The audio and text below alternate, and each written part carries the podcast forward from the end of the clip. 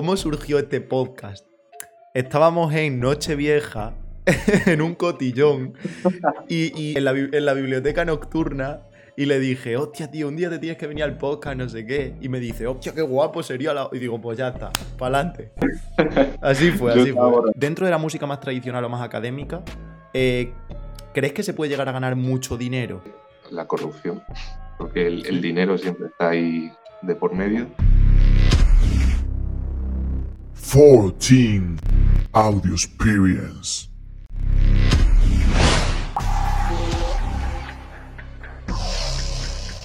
¿Qué pasa, chavales? Bienvenidos a un nuevo podcast. Hoy tenemos a una leyenda viva de la música. tenemos a mi coleguita Marcos. Eh, a ver, te llaman Marden, pero yo no sé, no sé si quieres que te llamen por tu nombre real o por. Ahora, ahora cuando te presentes y eso no, nos cuentas. Eh, bueno, eh, hoy vamos a hablar de música. Él es pianista profesional, se podría decir. Eh, vamos a hablar un poquillo de experiencias, de formación, pero no quiero que sea la típica charla súper seria. Quiero que sea más chill lo que vaya surgiendo, pero va a estar un poquito enfocada pues, a eso, al tema de la música, a todo lo que vaya surgiendo. Así que dejo de hablar, que siempre me enrollo como las persianas cuando empiezo una presentación, y dejo presentarse a Marcos, la leyenda. ¿Qué pasa, Marcos, tío? Bueno, pues aquí estamos. Yo soy Marcos Omar, nombre real, eh, González Quispe, si quieres te digo los apellidos también. Y bueno, eh, sí, lo que tú me decías, entre Marcos y Marden, pues esto ya depende de, de quién me conozca, del background que haya detrás de cada una de esas personas. Entonces, me es un poco igual si me llamas Marden, si me llamas Marcos, si me llamas Omar, Marco, te vamos a llamar Marco. Es que tenía la duda, tío, digo, porque yo sí que te conozco como Marden. Hostia, mi amigo Marden, hostia. Y digo, ¿por qué Marden? No, no sabía. Pero sí, Marcos a mí me mola más, tío, más, más serio. Así que Marcos. Venga, Marcos, Marcos. Y nada, ¿a qué te dedicas, tío? Explícate y preséntate un poquito. Yo soy pianista, he estudiado aquí en Madrid, en la Alfonso X Sabio, con mi profesor Andrés Alén. Y bueno, no solo el piano, sino también un poco de forma más amateur, he compuesto cosas, también soy profesor en una academia y todo lo que tenga que ver un poco con la música, vamos, siempre me ha interesado. Así que un poco vamos por ahí. No, te, iré preguntando, te iré preguntando cosillas. ¿Cómo empiezas en este mundo y por qué la música, tío? ¿Cómo empiezo en este mundo? Bueno, sinceramente, la verdad es que ni me acuerdo. O sea, cuando empecé ya cuando ya tengo uso de memoria es que ya directamente estoy tocando el piano, o sea, no recuerdo cuando no tocaba el piano. Más o menos empecé a la edad de 3, 4 años, más o menos, pero fue esto, no fue piano directamente, sino lo que yo recomiendo también muchísimo de no meter a alguien directamente en un instrumento, sino antes un poco de iniciación, que te guste antes algo. Lo que es música de movimiento se llama ahora, hoy en día, creo, no sé cómo se llamaba. Y fue un poquito eso. O sea, mis inicios son bastante difusos, ni me acuerdo, pero vamos, siempre me ha gustado y entonces siempre he seguido por ahí. Sí, pero para que no te acuerdes, quiere decir que prácticamente desde que naciste, naciste con la música. prácticamente, a ver, sí. ¿Tu familia y eso está dentro de la música, tus padres y demás? No, mis padres no. Para nada. Bueno, tú, bueno no, no, no, vamos a hablar aquí de vida personal, pero sí que me sonaba que tus padres no tenían nada que ver con la música, pero que me sorprende como que desde tan pronto, igual que tu hermano, como que digo, joder, parece que vienen de familia de músicos. Así no, no, no, eso, la verdad es que se lo agradezco muchísimo a, a, mis padres que me hayan metido en esto. Siempre nos animaron a hacer diferentes cosas, nos metían que sea natación, que sí a otras cosas, incluso ajedrez también. cosa que meten a los niños también para que vayan formándose vayan teniendo ciertas motivaciones, que sea un poco que vayan hacia adelante. Y yo se lo agradezco muchísimo a mis padres que siempre, siempre, siempre me han, estado ahí para apoyarme y obviamente que sigan ahí. Y mi hermano también, claro. Muy guay, tío. De hecho, eh, yo los primeros recuerdos que tengo de ti. Luego ya es verdad que cuando hemos ido creciendo, pues de la ciudad, de vernos por ahí, en, la mm. biblioteca nocturna y eso, pues no, nos conocemos, pero sí que yo tengo un recuerdo contigo porque yo también estuve en el conservatorio de bien pequeño, yo tocaba la trompeta, pero yo estuve como 10 o 12 años, lo que pasa que ya lo dejé al final porque se me solapó con el, como con el bachillerato y tal, y bueno, ya sabes que ahí es una edad en la que mucha gente lo dejamos cuando no nos queremos dedicar a la música. Y, y yo, tío, siempre recuerdo desde bien pequeño que tú eras el más listo de la clase, tío. yo me acuerdo en, en armonía, en composición, en tal siempre has tenido un poco, digamos, aunque esto no está bien decirlo porque lleva mucho trabajo detrás, pero has tenido siempre como un poco un don o una facilidad para la música. Al fin y al cabo, yo siempre lo he visto así, desde incluso desde dentro, de decir, ¿qué oído tiene, tío? Escuchabas cualquier cosa y, de oído la sacabas tal, pero desde bien pequeño. Entonces, tú ya tenías claro desde el principio que te querías dedicar a la música. Claro, es que eso era, fue una decisión que realmente tomé más o menos a los 13, 14 años más o menos, que digo yo, a ver, es que, ¿qué voy a hacer? ¿Ser abogado? ¿Ser administrativo? ¿O ¿Ser futbolista? Pues obviamente que son carreras también chulísimas, guapísimas, que se gana también un montón de dinero, obviamente, pero yo que sé, siempre me ha gustado la música y siempre he tirado siempre por ahí hacia adelante. Desde bien pequeñito lo, has tenido claro, tío. Sí, claro. Eh, y lo que dices un poco de las facilidades es, un poco, ahí sí te doy un poco la razón. Y creo que es porque muchas veces se, enfocaba la música por el tema de siempre tener ahí a los chavales, siempre la teoría, eh, clase, teoría, clase y ya está. Y muchas veces eso pues puede ahuyentar un poco a lo que es un niño pequeño que se quiere formar, pues yo qué sé, primero quiere divertirse, quiere pasarlo bien. Y claro, yo lo veía desde, más desde ese punto de la diversión, digo, esto es como un juego, eh, en el piano tengo mis dos manos y tengo una parte para la derecha, otra para la izquierda y digo, ¿y si toco la parte de la derecha con la izquierda o la izquierda con la derecha? No sé, por hacer el tonto me ponía a sacar melodías, y digo, eso siempre me ha gustado. Entonces, yo creo que eso es algo que no se motiva, no se llega a llevar a cabo en, el conservatorio, más que nada también porque hay un currículo cerrado que siempre tienen que cumplir y encima es que en cada aula hay mínimo 10, 15 niños, sino más incluso, entonces es muy complicado avanzar eh, escalonadamente y todo progresivamente con cada uno de ellos, es muy complicado. Entonces, muchas veces pasa esto del problema de, en las aulas que casi todo el mundo al final, si quiere seguir para adelante, un problema también que pasa como en el instituto, que dices, quiero aprender matemáticas, pero bueno, igual, en clase no me centro, no, igual después no hago los deberes. ¿Qué hacen tus padres? Pues te meten en una academia. Igual en una academia si aprendes. Y claro, eso es un problema muy, muy denso, pero no me quiero extender. No, no, no. lo importante es que yo creo que te tiene que gustar primeramente y obviamente no es solo cosa de el profesor, también tienes que poner tu parte tú. Entonces, ahí también va lo complicado. Sí, eh, estoy totalmente de acuerdo en esa parte que has dicho. De hecho, la tenía pensado luego hablar contigo, pero ahora que ha salido el tema.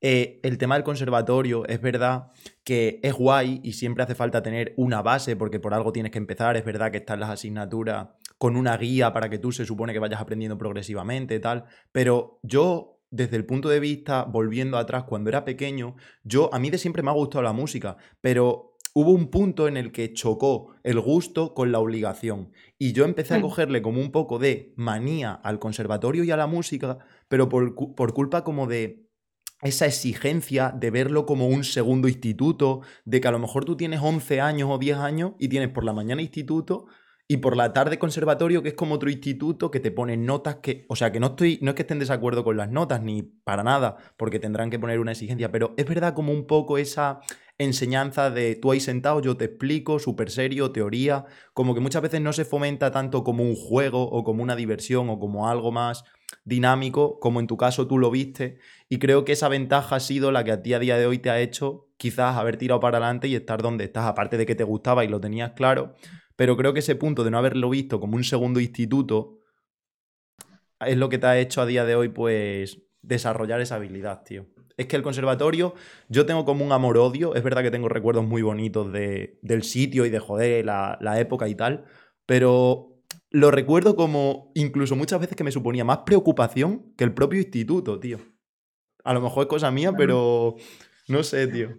Me ha pasado, sí me ha pasado en varias ocasiones que igual mucha gente no lo sabe, algunos de mi círculo cercano, pero yo, por ejemplo, no terminé el conservatorio, o sea, en sexto de profesional ya el último año, que es cuando es como el punto decisivo, si ya realmente vas a hacer el superior o vas a hacer otra cosa, cualquier otra carrera, pues fue cuando yo me medio enfrenté un poco con mi profesor, porque justamente yo estoy en la Universidad Alfonso X Sabio, que sí necesita lo que es la EBAU, lo que era la antigua colectividad, y bueno, no sé si tiene otro nombre ahora, pero bueno. Eh, y la cosa es que estaba un poco más liado por el instituto y obviamente también por el conservatorio, porque me exige también bastante tiempo el, el término de, de estudiar y todo eso. Y la cosa es que me decía, no, eso da un poco igual, eso lo puedes hacer en dos años. Y obviamente yo no quería hacer el instituto en dos años, no quería ir un año por detrás, entre comillas. Y la cosa es que me enfadé y dije, venga, tomad por culo, pasé de todo. Cuando era, creo que abril o mayo prácticamente, o sea, cuando eran los exámenes, y digo, venga, tomad por culo, paso totalmente. Y no tengo el conservatorio, por ejemplo, que por un mes y medio dices, va, por una rabieta, en serio no lo tienes. Bueno, ahora me da absolutamente igual. Pero sí, es un poco lo que dices, que notas que tienes cierta exigencia por ambos sitios y es que encima es durante todo el día.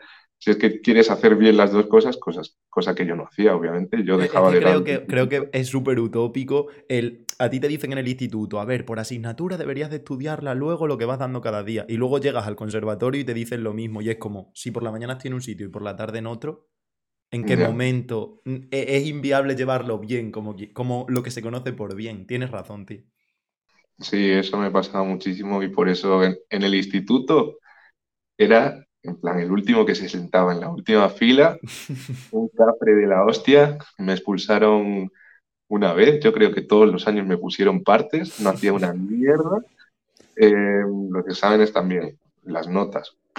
Desastre, ¿no?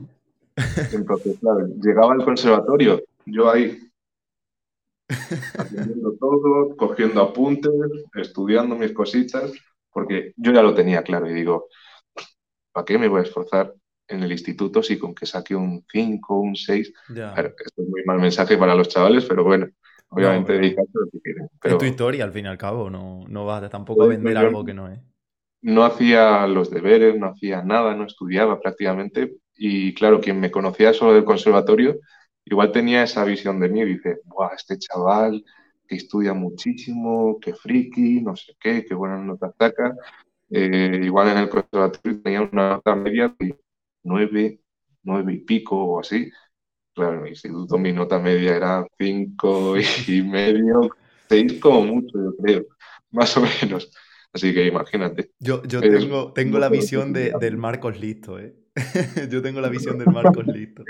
Claro, cuando me conocían ya eh, de fiesta o en un bar, por ahí me decían, tú eres Marcos. Tú eres el pianista. No, no se lo creían porque dicen, este está loco, vamos. Qué bueno, tío. Qué bueno.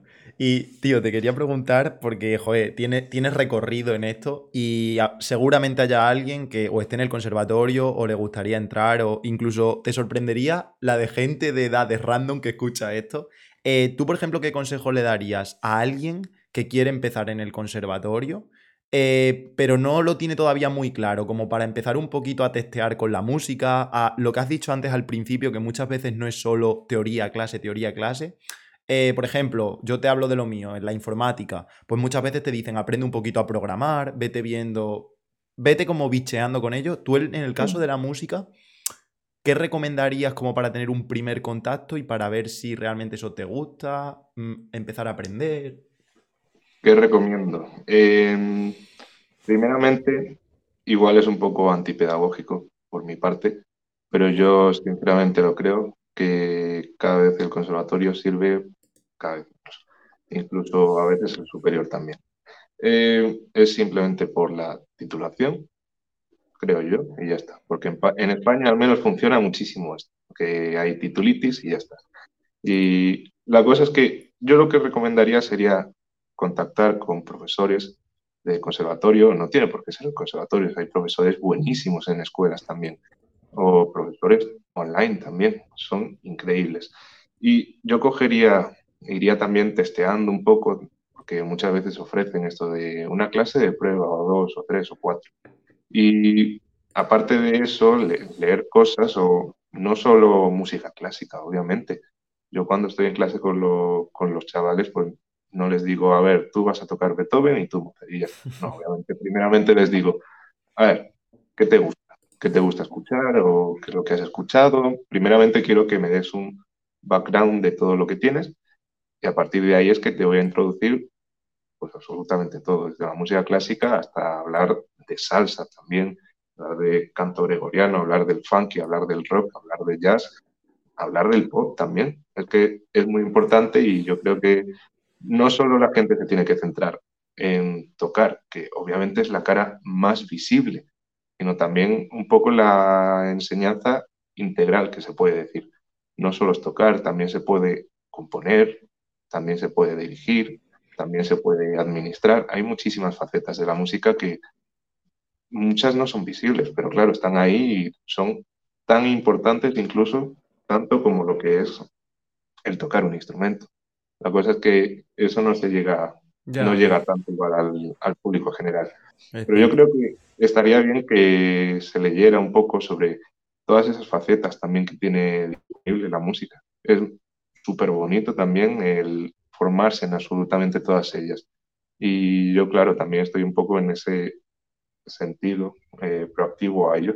Ahora mismo también me estoy formando en lo que es un poco de música más moderna, eh, notación, jazz y todo lo demás.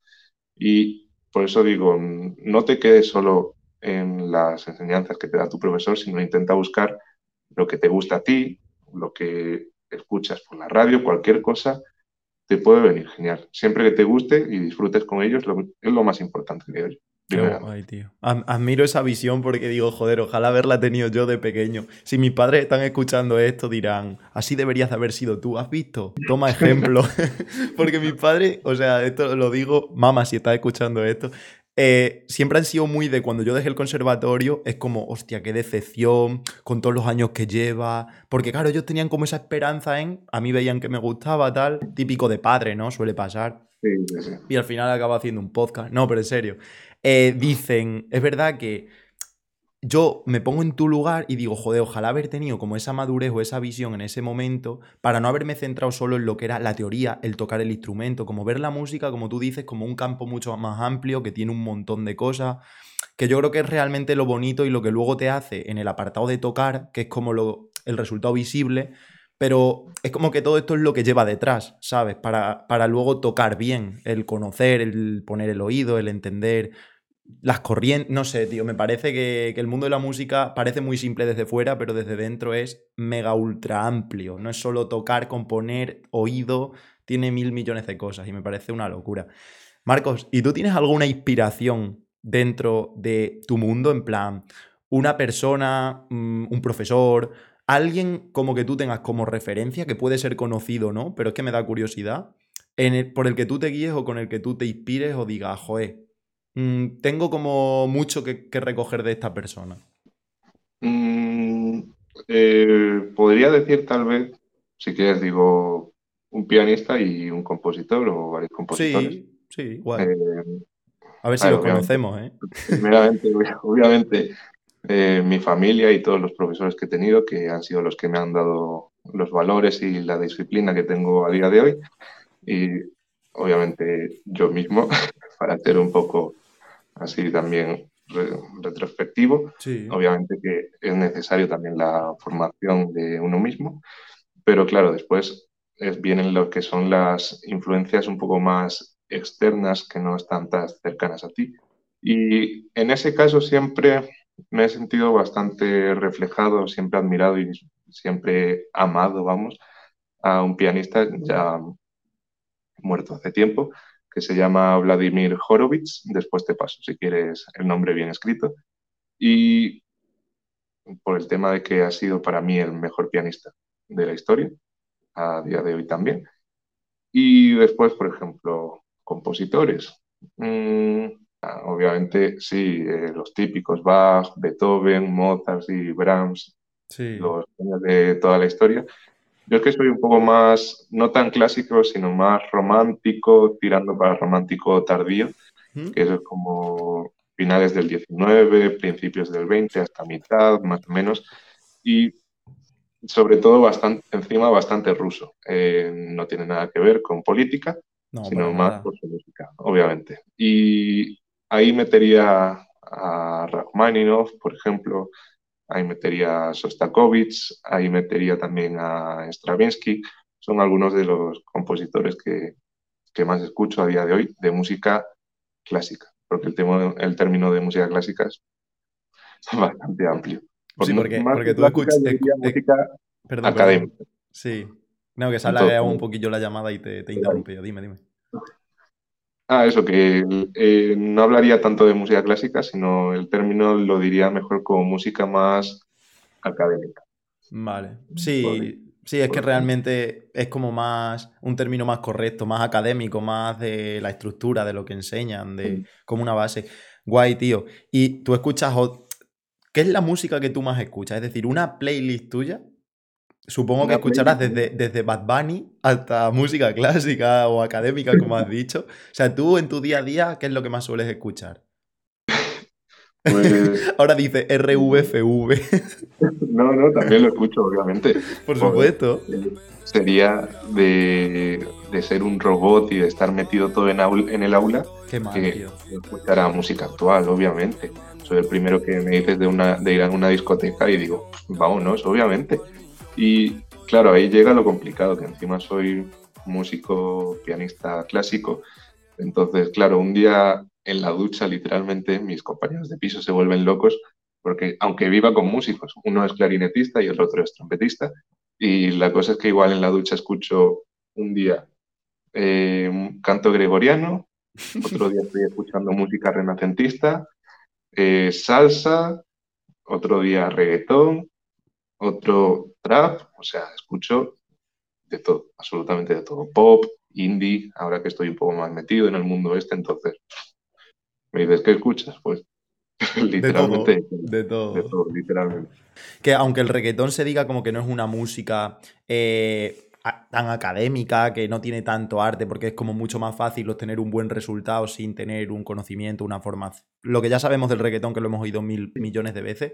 Yo creo que aún así, de ese tipo de música siempre se puede incluso sacar algo mm, para cosas que no tienen nada que ver con ello. O sea, es decir, sacar algo en el sentido de escuchar melodías, escuchar bases, escuchar ritmos, ver cómo que muchas veces es el rato el tum, tum, tum, tum. es, lo de siempre, pero creo que incluso de ese tipo de cosas todo suma, tío. Por eso creo que lo que has dicho está muy bien, porque las personas que a lo mejor se cierran a no, yo soy pianista o yo soy músico, o yo, yo solo. Los puristas, creo que realmente se pierden mucho a pesar de que no sea una música de calidad como lo que conocemos por calidad. Entonces es guay, tío. Es guay. Sí, eso es un poco. Un poco lo he sentido así siempre, que al menos yo creo que nunca he sido purista. O sea, siempre he sido muy abierto a escuchar, obviamente, todo tipo de, mm. músicas. Y yo lo creo muy, muy importante. O sea, al fin y al cabo la música se tiene que disfrutar también. Está genial que tenga su parte académica, dices, esto es una dominante, no sé qué, vaya estructura tiene, mira lo que, es, lo que hace el oboe. Genial. Ahora, eso pasa muchísimo cuando los músicos van a escuchar una, un concierto que dices, por Dios, para allá de analizar, hostia, y disfruta un poquito.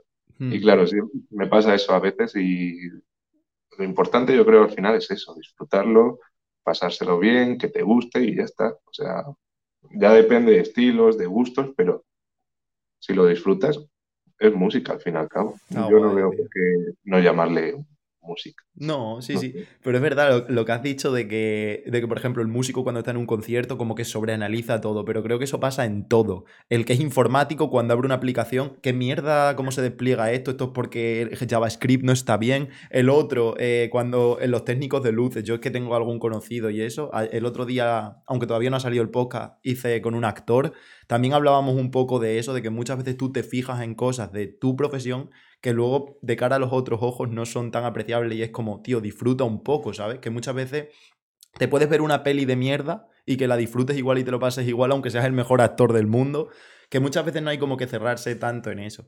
Y bueno, tío, dejando un poquillo de lado este tema, eh, ¿Tú consideras que hay alguna parte mala de tu profesión o de la música? Porque hemos dicho que tiene un montón de cosas buenas, como puede ser que al que le gusta es como un hobby, que puedes ganar dinero de prácticamente una pasión, que es entretenido porque no es a lo mejor el típico trabajo de oficina, pero ¿tiene alguna parte mala o algo que te gustaría cambiar en caso de que se pudiera? Como por ejemplo, pues mira, los ambientes en cierto sentido son una mierda por tal, pues el nivel de exigencia está tal, digo tonterías por decir, ¿alguna cosa que estés a disgusto dentro de tu campo y que te gustaría cambiar? Justamente, justamente lo has dicho, lo que es el, entorno que te rodea siempre es complicado y más cuando estás en una gran ciudad, o bueno, no tiene por qué tampoco, pero el tema de el entorno que te rodea, el elitismo tal vez, que pasa muchísimo. A mí me pasaba el, tema de ser bastante elitista, lo, lo voy curando poco a poco y obviamente la corrupción, porque el, dinero siempre está ahí de por medio y es una puta mierda, siempre. ¿Pero en qué sentido? vaya con intereses. Pero en plan, ¿en qué sentido? Eh, lo del tema del dinero, de que a, ¿a qué te refieres? Mm, es que no sé si debería hablarlo. Temas de corrupción, de bueno, no, si quieres, vale, vale. No, sí, sí, no, no, hace falta que te metas en, materia, no, no, no, pero que no, no sabía, no sabía que te habías referido con lo del dinero y eso, en plan, con eso es suficiente, ¿no? No te preocupes, tío. Entiendo, entiendo. ¿Y hay algún músico o alguna persona actual, antes te he preguntado por influencia, gente que te gusta, tal, que esté vivito y coleando a día de hoy, que a ti te mole y que si pudieras o tuvieras una oportunidad de colaborar con él o hacer cualquier cosa con él, dirías, con este, ¿me puedes decir Bad Bunny o el pianista de tu pueblo? Es decir, algún músico que digas, me encantaría colaborar con este, me estaría guapo. Es que estas pues preguntas me, molan, tío. Em, obviamente me encantaría con Bad Bunny, en el ámbito así más, eh, ¿cómo se dice? Más ligero, más relajado, de música más actual. Eh, pero también por el mundo clásico, eh, claro, es que antes no lo he dicho, ¿no? Me encantaría colaborar obviamente con uno de mis ídolos que es John Williams, que a día de hoy tiene 91 o 92 años creo, o por ahí, y sigue ahí el tío dirigiendo, vamos. Hostia, qué guay, tío. Yo, no sé quién, quién es John Williams, tío, lo voy a buscar. John Williams o Hans Zimmer también. Ah, vale, Hans Zimmer, sí. Hans Zimmer es el de las bandas sonoras, ¿no? De la película de Piratas del Caribe, de ese. Hostia, es que, es que muchas veces Hans Zimmer es más conocido muchas veces la banda sonora que la película. O sea. Yo pues creo mira, te digo bandas sonoras de John Williams, por ejemplo, y 100% lo vas a conocer, obviamente. Star Wars, por ejemplo. Parque Jurásico. Eh, no sé si. Igual me tiro el triple, Vuelta al Futuro. No sé si es de él o no. Bueno. da igual, no, pero sí, que, es de, ese rollo, modo Hans Zimmer, tal. Pues a lo mejor eh, alguien que esté escuchando esto dice, vaya inculto, no sabe quién es John Williams. pero a lo mejor sí que escucho algo y digo, vale, ya sé quién es, pero por el nombre no, no lo relaciono, tío. No lo relaciono. Y tiene, tú, tú, por ejemplo, tienes. Voy saltando de pregunta en pregunta distinta, pero como para como no hacerlo tan monótono, tal, voy, voy cogiendo práctica. Eh, ¿Tú, por ejemplo, tienes algún tic o alguna manía antes de salir a un concierto? Eh, ¿Algún ritual? El otro día se lo preguntaba al actor y él me decía que saltara la comba y hacer respiraciones. Eh, en tu caso, Rafa Nadal tiene poner la botellita mirando hacia adelante. ¿Tú tienes alguna manía o tú sales ahí a pelo? ¿Te, da igual? Pues, mira, este es un tema también bastante largo, el tema de la ansiedad escénica. Y justamente has, has topado con uno que prácticamente no tiene vergüenza, que no tiene miedo casi a salir al escenario y obviamente eso se trabaja, pero bueno, eh, un poco mi rutina es eh, yo qué sé, estar ahí igual una hora antes, o sea, lo típico de probar el piano, el tema de la iluminación y un poquito más. La cosa es que yo llego y mucha gente rehuye de la gente, intenta no mirarles a la cara. Yo justamente hago lo contrario y creo que es un poco por el tema ese de un poco de escape, de intentar salirse de todo este tema del miedo escénico. Y yo lo que hago es, en plan, cuando está entrando el público, yo estoy ahí saludando a la gente, hablando con ellos, me estoy riendo todo el rato. Y ahora, el, tengo, siempre tengo que presentar, tengo que decir qué obras voy a tocar. Y claro, ahí mucha gente se queda ahí clavada por el tema de hablar en público, pero bueno, eso se trabaja. Y yo lo que hago, una vez que estoy sentado al piano, estoy así tan, tan feliz, tan tranquilo, me pongo al piano y la cara me ha cambiado completamente. Cambio totalmente de situación, eh, de mentalidad, estoy así tan, tan feliz, llevo al piano y ya estoy listo para tocar. De un segundo a otro. No, pero eh, eh, es, muy bueno eso, porque yo creo que muchas veces si vas nervioso y lo que quieres es aislarte de la gente, centrarte, es como que creo que muchas veces te creas tú más presión a normalizar, ponerte ahí a hablar como uno más. Incluso a veces se te olvida que vas a tocar y eso es lo que te haces luego a la hora de tocar, tener cero presión. A mí también me pasaba ¿eh? en las audiciones. Yo veía a la gente que se apartaba, que no sé qué, y yo me ponía nervioso de estar quieto pensando que iba a tocar, tal. Y, cuando estabas ahí de buen rollo, incluso cuando llegaba tarde, me salía mejor porque no había tenido tiempo a ponerme nervioso, ¿sabes? Es guay, Es muchísimos trucos, vamos. Y uno que también utilicé en su día era de comer un chicle, en plan, masticar un chicle mientras estoy ahí antes de llegar al sitio, porque supuestamente tu organismo dice, esto lo leí por ahí, no sé si es verdad o no, pero que mientras estás comiendo eh, tu percepción, eh, que no es consciente, te dice no estás en peligro o algo así era lo que leí. Ah, no me acuerdo muy bien, pero eso lo hacían. A mí, a mí también me suena y respecto al chicle también decían que a ver, esto es algo biológico, si hay algún biólogo o algún técnico que lo diga, pero básicamente es como que tú al estar masticando chicle, lo que estás haciendo es como mover la sangre por la zona de la sien y el cerebro, y muchas veces lo que hace es como estar más atento, más pendiente. A lo mejor me comí un bulo de forocoches en un momento, pero, pero, pero, pero, no, no, pero me suena, es verdad que lo de mascar chicle relaja mucho por el hecho de como cuando mueves la boca, tal. No sé, tío. Eh, curiosidad, me acuerdo de lo del chicle, tío.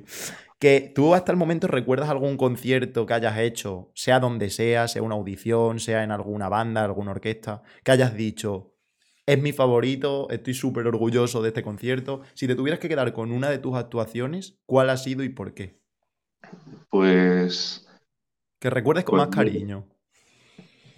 A ver, obviamente con más cariño la que recuerdo fue el, el año pasado, por mayo, que yo compuse un concierto para piano y orquesta y pues eso lo pude estrenar yo de solista, encima yo estaba tocando, eh, encima estaba toda mi familia ahí en el público y ese es el que recuerdo con más cariño ahora.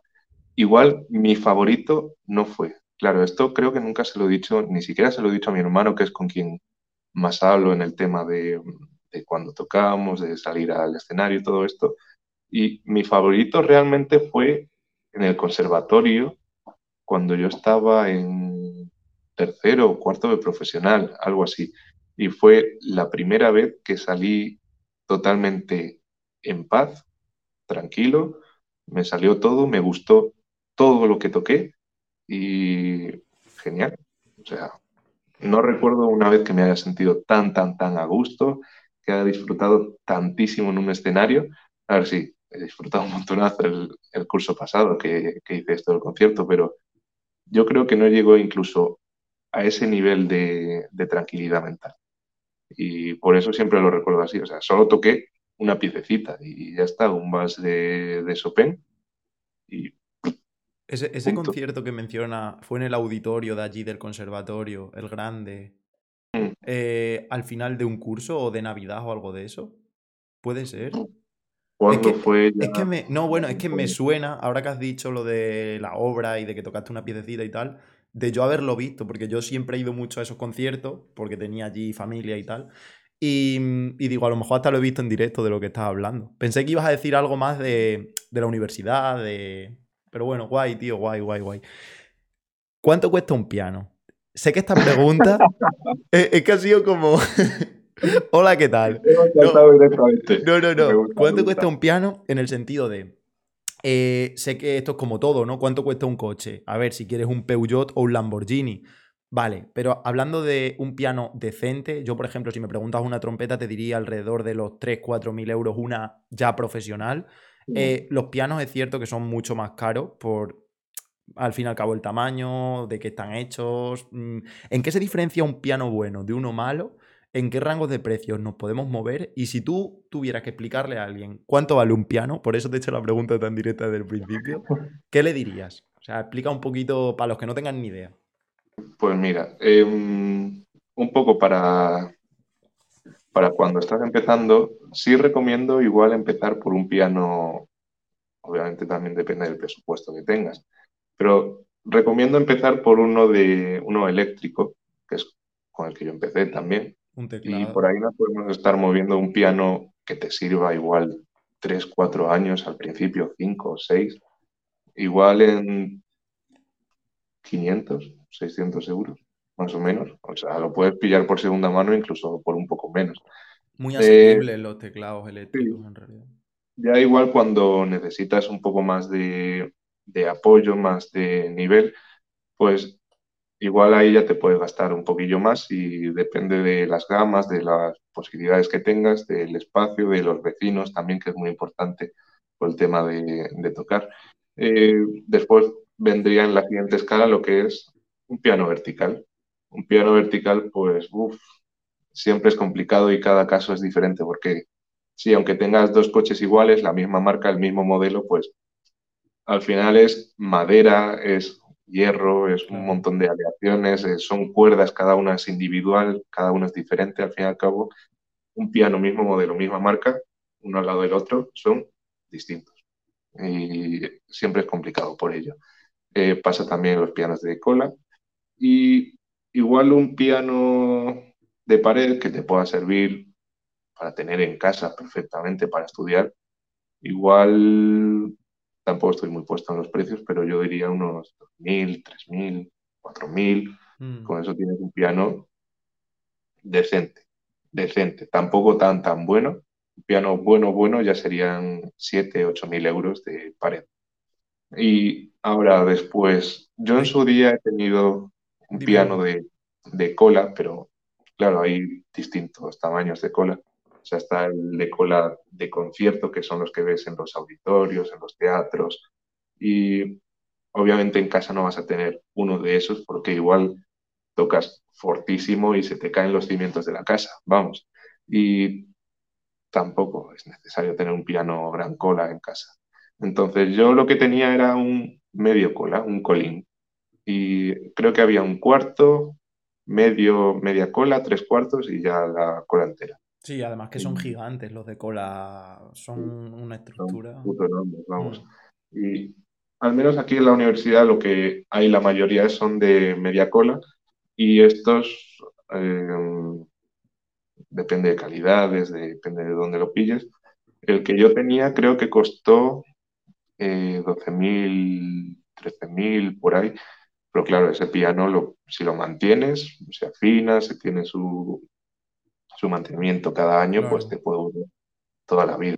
Entonces, para tener en casa un músico profesional, pues un pianista se puede gastar 12, 13, 14, más o menos, que es lo que me costó, al, menos a mí. Ahora mismo no sé cuánto. Ahora después, un piano de cola ya, que estamos hablando de decir, soy millonario, me quiero hmm. comprar un piano de cola porque tengo sitio de sobra y me da igual cuánto gastar. Pues mira, dices, te pillas un Lamborghini, te pillas lo que quieras, pero igual un piano de esos te cuesta 100.000 mínimo, mínimo, mínimo, mínimo de gama alta y ya los que estamos hablando de gama profesional totalmente, igual te pueden, te pueden costar 200.000, entre 200 y 500.000. O sea, como una casa. y obviamente esto siempre pasa en todos los instrumentos.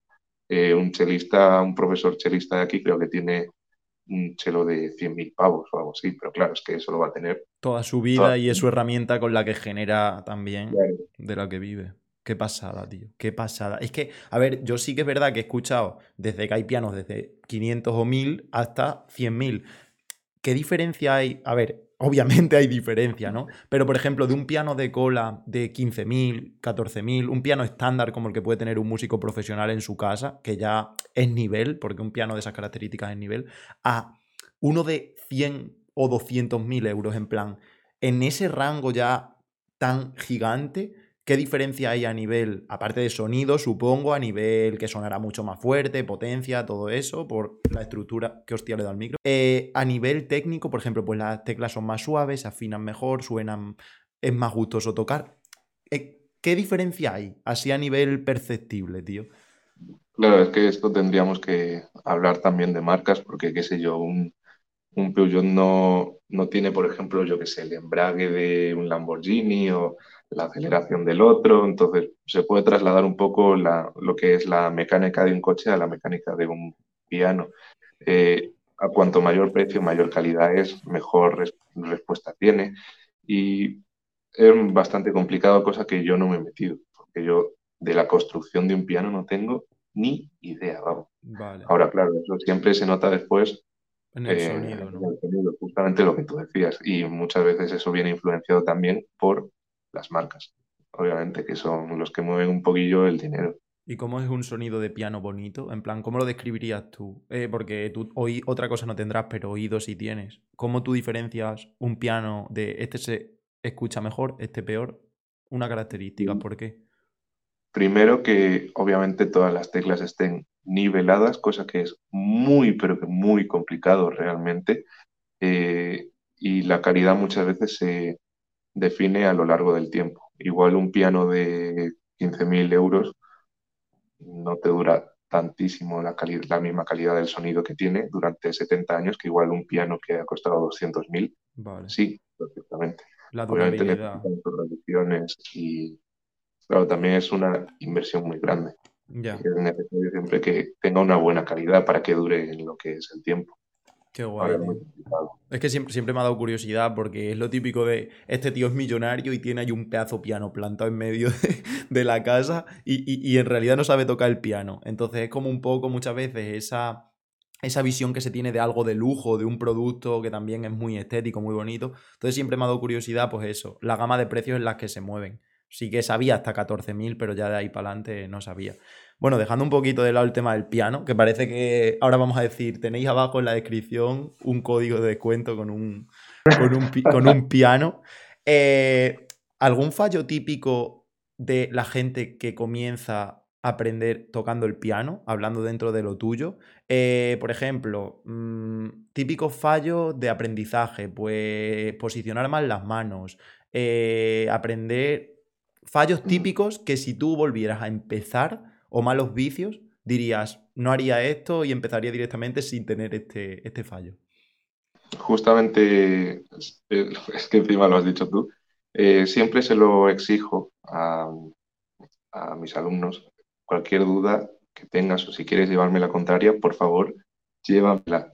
Es muy importante que el, el profesor esté bien formado y cuando me refiero a bien formado, no solo digo musicalmente y técnicamente, sino a la hora de lo que es la respuesta física, la formación física, la buena posición, muchas veces no se habla de ello. Y sí, yo te puedo dar una clase y decir, va, vas a salir de clase tocando esta canción y qué bien nos lo pasamos, sí, fantástico. Y ojalá que se hiciera siempre así. Ahora, también está la parte de lo que es la formación física, que muchas veces no se da y eso lleva muchas veces a problemáticas de dolores, fracturas, dolencias, y siempre es muy complicado después si desde un principio no se ha tratado bien que se llegue a solucionar. Eso me pasó un poquillo a mí y más o menos cuando lo solucioné todo, todo, todo bien fue con un profesor que tuve en, en Francia y fue a los 16 años y todavía sigo mejorándome y teniendo autoconocimiento de lo que es mi propio cuerpo. Y un poco que un profesor te ayude a ser independiente también, a saber controlarte a ti mismo, no solo físicamente, sino también musicalmente. Vale, y eh, con mala posición, ¿a qué te refieres? ¿De las manos, de la espalda? De... ¿En qué sentido es mala posición? De absolutamente todo. Eh, siempre hay que buscar lo que es la comodidad, obviamente, pero hay veces que no conoces la comodidad porque siempre has estado realmente en mala postura. Vale. Cuando, claro, siempre hay que buscar un buen apoyo de los pies, de la cadera, a partir de ahí la cintura, después de todo lo que viene la columna, los hombros, el cuello, las expresiones faciales, lo que son las piernas incluso, porque es muy importante también. Después de ahí, absolutamente todos los hombros, los codos, las muñecas, hasta llegar a la punta de los dedos. O sea, todo, todo, todo al final acaba siendo importante. Entonces, el tener un buen conocimiento de uno mismo es, yo creo que es súper necesario, no solo en el piano, obviamente, en todos los instrumentos. Sí, tío. Sí, de hecho es que alguno no lo sabrá, pero el piano también tiene pedales. O sea, no es solo tocar con las manos, tiene pedales para. ¿Cómo se llama? Como para hacer una ampliación de sonido, como un reverb que se conoce, ¿no? Como. Sí, sí, sí. Eh, luego tiene otro que lo que hace es como bajar el sonido. Eh, el piano que tiene tres pedales, dos o tres tiene, ¿no? Tiene el pedal más conocido es el, el que sostiene el sonido, el sustain. Después estoy hablando de los de cola porque los de pared cambian un poco los pedales. El pedal del medio lo que hace es tocas una tecla, pisas el pedal y esos se quedan sonando y ahora después puedes tocar los demás un poquillo. Si quieres ahora te hago una demostración. Sí, sí, al final de, al final de que, hagamos, que acabemos esto, que acabaremos en unos minutitos, le vamos a decir que toque algo y vais a tener un concierto en directo, tú, para que veáis sus habilidades, lo, que tú quieras. el pedal de la izquierda lo que hace es, al menos en el piano de cola, mueve todo un poquito a la izquierda, cosa que el macillo no da con las marcas que tiene ya, sino que da como con el fieltro que no está tan marcado, entonces no suena tanto. No es un cambio tanto de volumen, sino más de, más de timbre, más que de volumen. Como más cortante, como un golpe más seco, quizá. Un golpe más seco, sin tanta vibración. Vale. Un poco más suave, sí. Entiendo, tío. Marco, vamos a pasar a una parte ya más personal. Eh, tú, por ejemplo, ahora estás acabando ya tus estudios profesionales del conservatorio, tu grado superior, estás dando clases, estás prácticamente ya terminando tu etapa de estudiante. ¿Cómo te ves de, por ejemplo, aquí a unos 10 años? ¿Dónde te gustaría estar? ¿Qué motivaciones tienes?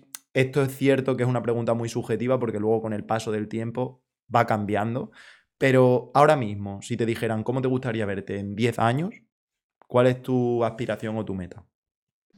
Pues mira, obviamente millonario y pudiendo tocar lo que quisiera. millonario y de fiesta todos los jueves. es muy complicado eso, entonces, eh, ¿que ¿cómo me veo? Pues siguiendo estudiando, porque al menos el piano es un poco como la informática, que tienes que estar actualizándote siempre. Todo el, nunca se acaba de aprender. Eh, nunca se acaba, efectivamente. Obviamente estudiando, componiendo todo lo que pudiera, eh, dando clase, dando conciertos, o sea, metiéndome absolutamente todo lo que es un poco lo que es la música de cara al público.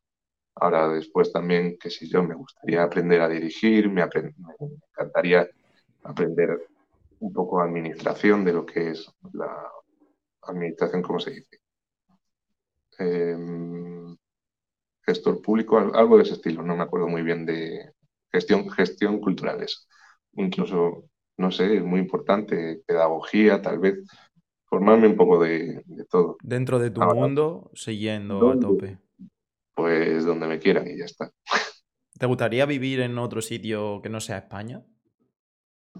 Mm, la verdad es que en España estoy muy, pero muy cómodo. Ahora, claro, he conocido tenido la fortuna de poder viajar un poco, entonces sí conozco, por ejemplo, Australia, sí conozco Perú, sí conozco un poco lo que es el ambiente de Sudamérica y conozco un poquito menos Europa, pero bueno, eh, yo creo que estaría muy cómodo en el sitio que estuviera siempre que hiciera lo que a mí me gustara. Yo creo que estaría casi en cualquier sitio. Qué guay, tío. Sí, es verdad que España, la calidad de vida, todos concordamos que cuando muchas veces sales dices, joder, qué guay es España. Bueno, pero también estuviste en Francia un tiempo, me comentabas antes, ¿no? Estaba los veranos. Los veranos. Eh, los veranos estábamos un mes dando ahí clases con el profesor. Qué guay, tío. Último tema, y es un tema que yo sé que interesa, no sé si tú tendrás conocimiento de ello, pero nunca lo suelo preguntar porque me da un poco de... De hecho, al actor no se lo quise preguntar, tal, porque me parece entrometerme, pero el dinero, No el dinero Sí. dentro de lo que conocemos como la música más tradicional o más académica, porque bien es cierto que sabemos que el que es cantante de reggaetón y tiene un montón de seguidores o es millonario, eh, a las pruebas me remito, o música mucho más mainstream, o... Eh, si tuviera aquí ahora mismo un cantante de reggaetón ni le haría esta pregunta porque ya se sabe, pero porque creo que es un mundo como muy desconocido, tú ves a lo mejor a ciertos violo- que tocan el violonchelo en orquestas en las que pueden llegar a cobrar una pasta, o, o por ejemplo pianistas que están en ciertos grupos, o- pero a nivel como lo que tú estás haciendo, ¿crees que se puede llegar a ganar mucho dinero con el tipo de música que tú haces, las clases, las formaciones? Eh, depende de si eres, si eres un gigante, por ejemplo, un director de la hostia, pues igual puedes ganar todo lo que quieras, casi. Um, estamos hablando de cifras de más de 100.000, 200.000, 500.000 incluso. Depende del, del director, también depende del sitio en el que estés, eh, depende si eres también, incluso si eres pianista o si eres violonchelista, puede cambiar la cosa también por la oferta que te den, la demanda que haya de lo que tú ofrezcas, claro. Y, pero ¿qui- ¿quieres saber un poco más el tema? Sí, o sea, tú, por ejemplo, dentro del mundo del piano, un pianista, Sí. eh, a ver, esto es una pregunta muy subjetiva, ¿un informático puede ganar mucho dinero? Pues depende de lo que hagas y dónde trabajes, ¿no? Es una pregunta muy general, pero quizás me he expresado mal. Por ejemplo, un pianista a nivel, eh, no solo si- simplemente teniendo un trabajo, sino dando conciertos, teniendo un grupo, ¿crees que hay como tanta oferta o se llega a pagar mucho por ese tipo de música a día de hoy que está como, que ya no es tan mainstream como antes porque tú te metes, por ejemplo, en Spotify o en Amazon Music o en cualquier plataforma de streaming y es de las músicas menos escuchadas en esta sociedad a día de hoy, pero por eso te digo que se sigue haciendo mucho dinero quizás como antes, después de que todas estas músicas tan modernas, como que se han comido un poco ese terreno. Tú mismo lo has dicho, ya no es tan, no es tan sencillo, no, sencillo no era tampoco en su día, No, no, por supuesto. no, no se hace tanto dinero como, como se hacía antes. Vale, vale. A ver, es que es verdad que yo cuando hablo de dinero, pues depende de si eres el futbol- un futbolista del Cacereño que del Real Madrid, esto es como todo, por supuesto. Quizás, por eso te digo que muchas veces no sé cómo plantear esta pregunta, pero yo me refería más a eso, hasta qué punto tiene el techo de una persona media sin ser un gigante para ganar dinero, pero se puede vivir bien de la música a día de hoy siendo un profesor o estando en algún grupo. Eh, si quieres te digo cifras también. Vale, dime, si quieres. Pues mira, eh, al menos en Cáceres, eh, si quieres dar clases particulares, por ejemplo, igual 10, 15 euros la hora es ya suficiente, entre comillas. Ahora, claro, después esa visión me cambió estando aquí, aquí en Madrid, que depende de la persona, eh, que sea más o menos conocida, pues eh, yo al menos ahora mismo las clases privadas las cobro a 30 euros la hora. O sea, no es mucho, pero tampoco es poco, al menos para aquí, para Madrid, claro. Ahora ya después te puedes encontrar clases por 15 euros la hora aquí en Madrid, obviamente también.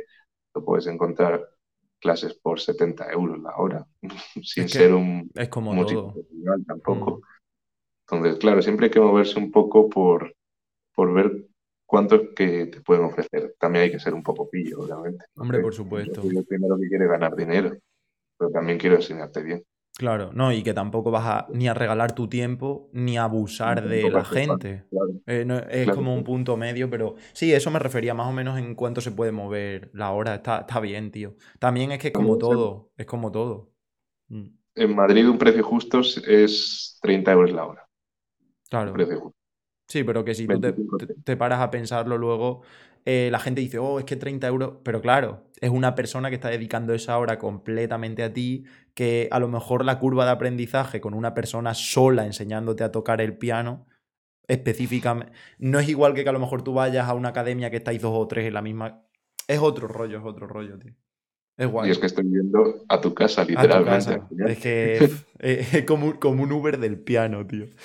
Vamos a ir terminando, pero quería que, hablaras un poco, porque bueno, los que, los que no. Los que estén escuchando esta charla así de primera, pues no lo sabrán. Pero en principio yo estuve hablando con Marcos que si podía venir él con todo su grupo, hacer aquí un podcast, ellos cinco, porque son cinco, ahora hablará él de ellos, y yo aquí, pero no sabíamos muy bien cómo enfocarlo. Eh, y quizás más adelante lo hacemos de una manera presencial, un podcast con su grupo.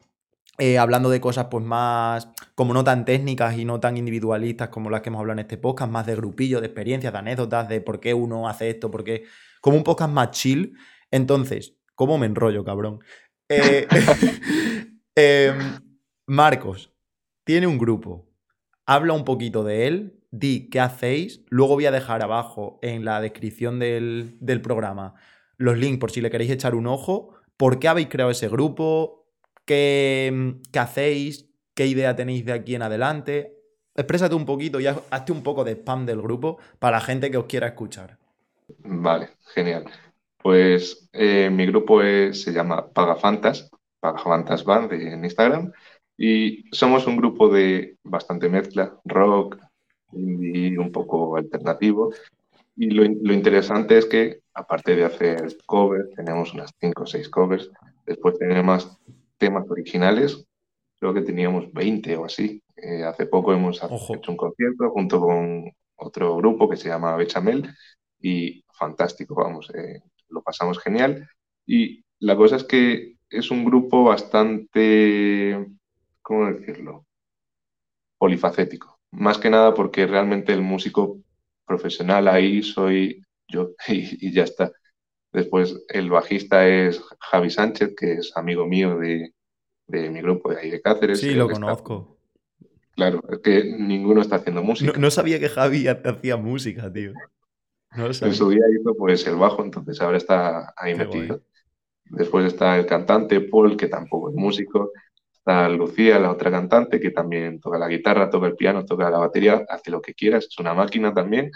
Y después también está Mark, que es nuestro batería, y ninguno hace música. Y claro, lo interesante es eso, que dentro de un grupo tan abierto realmente, que haya una, un respeto y un ánimo por compartir tan grande, porque yo tengo un estilo, Javi tiene otro, el Paul tiene otro, Lucía otro, y entonces compaginar todo eso y hacerlo redondito, eso, vamos, yo me lo paso genial, los ensayos se hacen súper cortísimos, cuando igual podemos estar 3, 4, 5 horas incluso más perfectísimamente. Entonces, eh, nuestro, nuestra visión de futuro es, eh, hemos dado un concierto de momento, queremos hacer más, obviamente, estamos con muchísimas ganas, con muchísima ilusión. Eh, claro, grabar cositas, grabar temas, quién sabe si sacar videoclips o incluso un disco. Y estamos un poco en ese proceso de crecimiento ahora mismo. Sí, e-, es polifacético porque fíjate, desde un pianista súper clásico, como quien dice, de conservatorio, hasta cantantes que tocan la guitarra, que a lo mejor tienen ese rollo más rockero. O sea, no sé, tío, me parece una mezcla guay. De todas maneras, eh, ahora que has dicho eso, ¿qué estáis haciendo? con ¿El concierto que habéis hecho o por donde os estáis moviendo es por la zona de Madrid, supongo, que es donde estáis todos, ¿no? Claro, ahora estamos en Madrid, pero el objetivo de todo, de todo grupo, yo creo, es ser conocido mundialmente. Obviamente eso es complicado, pero nosotros vamos a trabajar todo lo, todo lo posible para llegar lo más lejos posible. Echarle un ojo, o sea, y si nos escucha, o sea, si nos escucha, si nos gusta, pues no lo escucháis, pero muchas veces os sorprende. Yo os estuve viendo por Instagram y está guay, tío, lo que hacéis. La verdad es que sí, por eso cuando me dijiste que queríais venir, digo, me parece muy buena idea incluso que toquéis algo en directo, un podcast así distinto. Lo que pasa que de manera online era muy complicado hacerlo y lo haremos de manera presencial, aunque sea en el programa 35. Pero ya lo hablaremos nosotros, ya lo hablaremos nosotros y un día os quiero traer y que la gente os vea, que no, no se tengan que meter en el link para veros. Joder, tío, pues a ver si os puedo echar una mano. Bueno, Marco, si quieres decir algo para despedir el podcast, vamos a va a tocar, vamos, eh, como si yo fuera a tocar, va a tocar algo, eh, porque me hace ilusión, además que aquí en el podcast toque un poquillo. Eh, si quieres decir algo antes de acabar o prefieres después de tocar, toca algo y luego nos despedimos? Como tú quieras, tío. Pues no sé, voy moviendo la cámara.